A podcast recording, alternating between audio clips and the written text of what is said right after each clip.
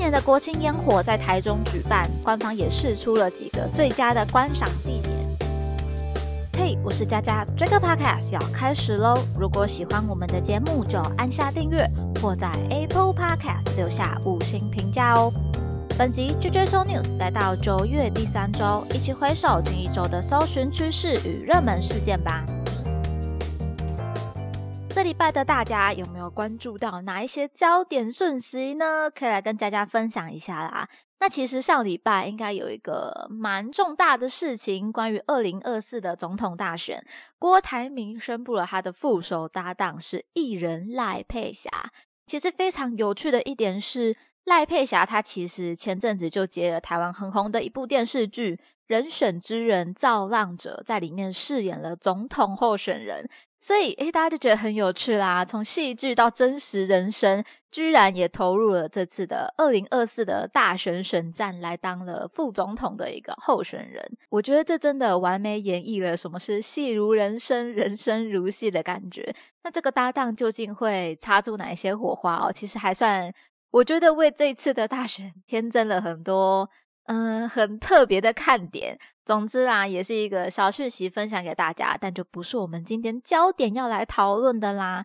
那么今天想跟大家分享哪一些焦点关键字呢？首先看到的是九月十三号，iPhone 十五来到了五十万笔的搜寻。其实，在同一天，就是郭台铭、赖佩霞他们这个关键字也有来到了五十万笔以上的搜寻哦。好像对大家来说，总统大选跟 iPhone 十五。诶，这个重要程度不相上下吗？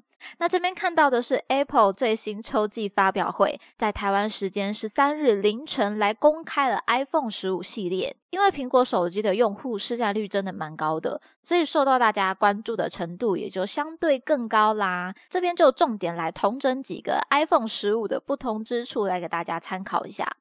首先，第一点就是全面搭载动态岛。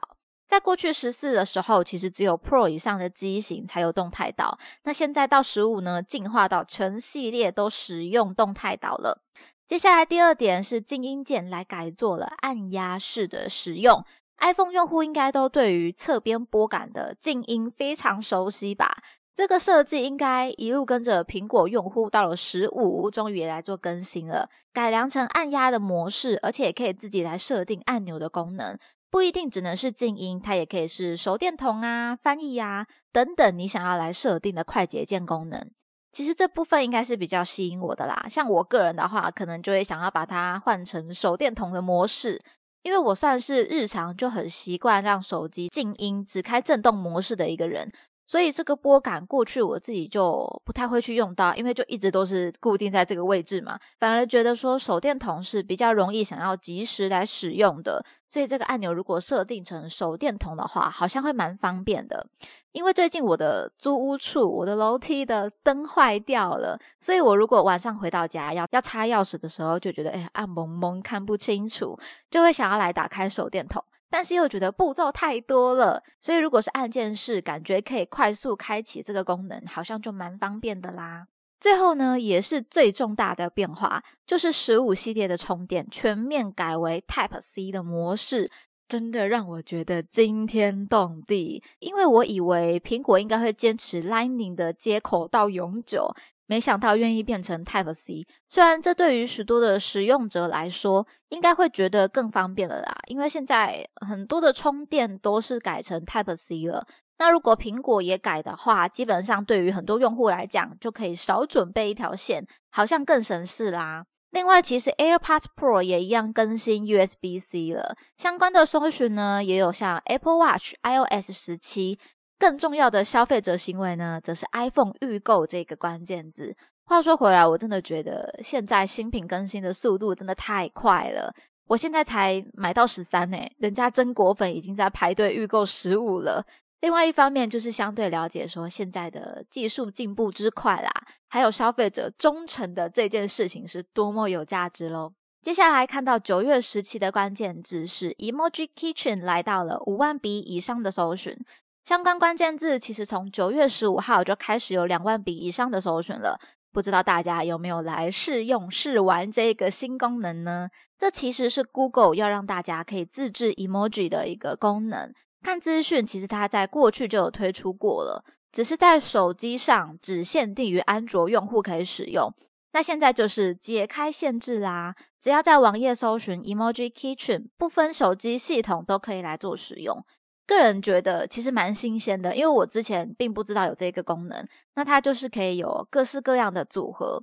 虽然说你可以来玩组合的 emoji，并不是说全部都可以做配对。大家可以来搜寻一下 emoji kitchen 玩看看就知道了。今天我也会分享我的 emoji kitchen 短影音在脸书跟 IG 的页面上面。如果你不知道怎么玩，不知道是什么东西的朋友们，也可以到我们的 JJ News 社群上来看看。那如果你是玩过的朋友，也可以来留言跟我分享你的 emoji 创意啦。第三个关键字看到的是九月十八号的地震，来到十万笔以上的搜寻。比较有感的地震，其实我印象是在录上一集的时候吧。那一周比较有印象有有感地震，但这一周的地震来到蛮高的搜寻，我才发现到原来这几天在北部也是有出现地震的。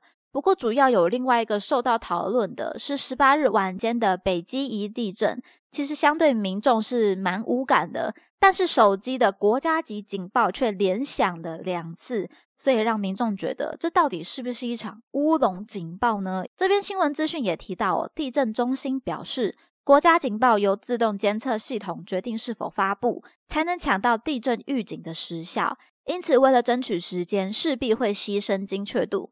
不过，本次发布还是有发生地震的，所以也不算是一场乌龙事件。那也期盼未来可以跟国家合作，跟更多的国家技术来做一个推进，提升远处地震的监测能力。简单来说呢，就是系统它可能会侦测到一点点，也会发出到地震的警报，精确度相对不足，但却也是必要的。未来则会再持续加强精准度。而连发两次呢，则是因为中央气象局刚改制为中央气象署，因此第一次的警报显示气象局他们发现了错误，所以又发了第二次来修正为气象署，所以才有两次警报，让民众觉得，诶，事情怎么会这样？怎么有两次的感觉？其实我觉得每一次的国家警报一响，真的是都会吓到的。像之前的一些国家演习，为什么很多粉砖都在提醒大家不要吓到呢？就是要赶快给大家一个心理预备。那当然，地震警报谈不了心理预备啦，就是总是发生的很临时嘛，所以更会让人有紧张的感觉。结果紧张完又发现地震好像无感，可能就会让人觉得说这是不是一种扰民呢？甚至会怀疑系统是不是有故障问题。那监测能力进化当然是必要的，不过依这一次的新闻，其实如果是我的话，会觉得说有警报总比什么都没有更好一点。那讲到地震，就跟大家稍微再来更新一下摩洛哥的现况吧。除了死伤人数的攀升，灾后经济的重创也影响着摩洛哥当地。根据美国地质调查局的最新评估，损失可能高达摩洛哥国内生产总值的八 percent。而根据世界银行提供的数据，评估经济的损失约为一百零七亿美元。这些可能都大大的影响着后续的民生经济呀、灾后重建。总结来说，预防很重要，但我们不可能对于所有的意外都有完美的准备，尤其是像天灾这样更难以控制的事情了。最后呢，我们还是来讲点开心的事情吧。相信大家现在是很期待中秋假期的。等熬过这礼拜的补班日之后，就要来准备迎接三天的中秋连假了。那应该大家都已经开始约着什么时候要来烤肉了吧？但除了中秋之外，最近有另外一个登上排行榜的关键字：九月十八国庆烟火来到五千笔以上的搜寻，台中烟火也有两千笔以上的搜寻。其实这一次的国庆假期就在中秋假期结束之后的再过一周就来了。那国庆假会受到关注的，就像是一些表演呐，还有烟火。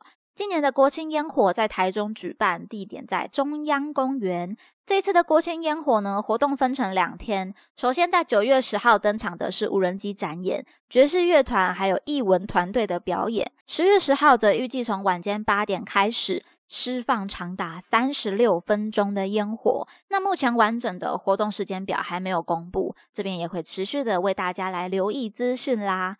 不过烟火释放已经在九月十八日完成了，五分钟的烟火应该很多台中当地的民众都已经抢先看了。完成释放之后，官方也试出了几个最佳的观赏地点。分别是中央公园停机坪、中央公园味觉体验区、中央公园触觉体验区，以及水南水资源回收中心园区、大石公园、文修公园以及西大墩公园。另外，交通管制的资讯也有做公布。这部分呢，接下来我们也会在 JJ News 的社群上持续帮大家做个统整。所以，各位朋友们，不要忘记来追踪 JJ News 的脸书或 IG 啦。那么，今天的内容就分享到这边。听完节目，欢迎留言你的任何想法，佳佳也会一一的来回复哦。喜欢的话，要记得订阅加分享，追踪 JJ News 来加入这个 Podcast 的聊天室吧。追追双 news 系列，与大家一起思考与迈进，期待您下次继续收听。我是佳佳，大家拜拜。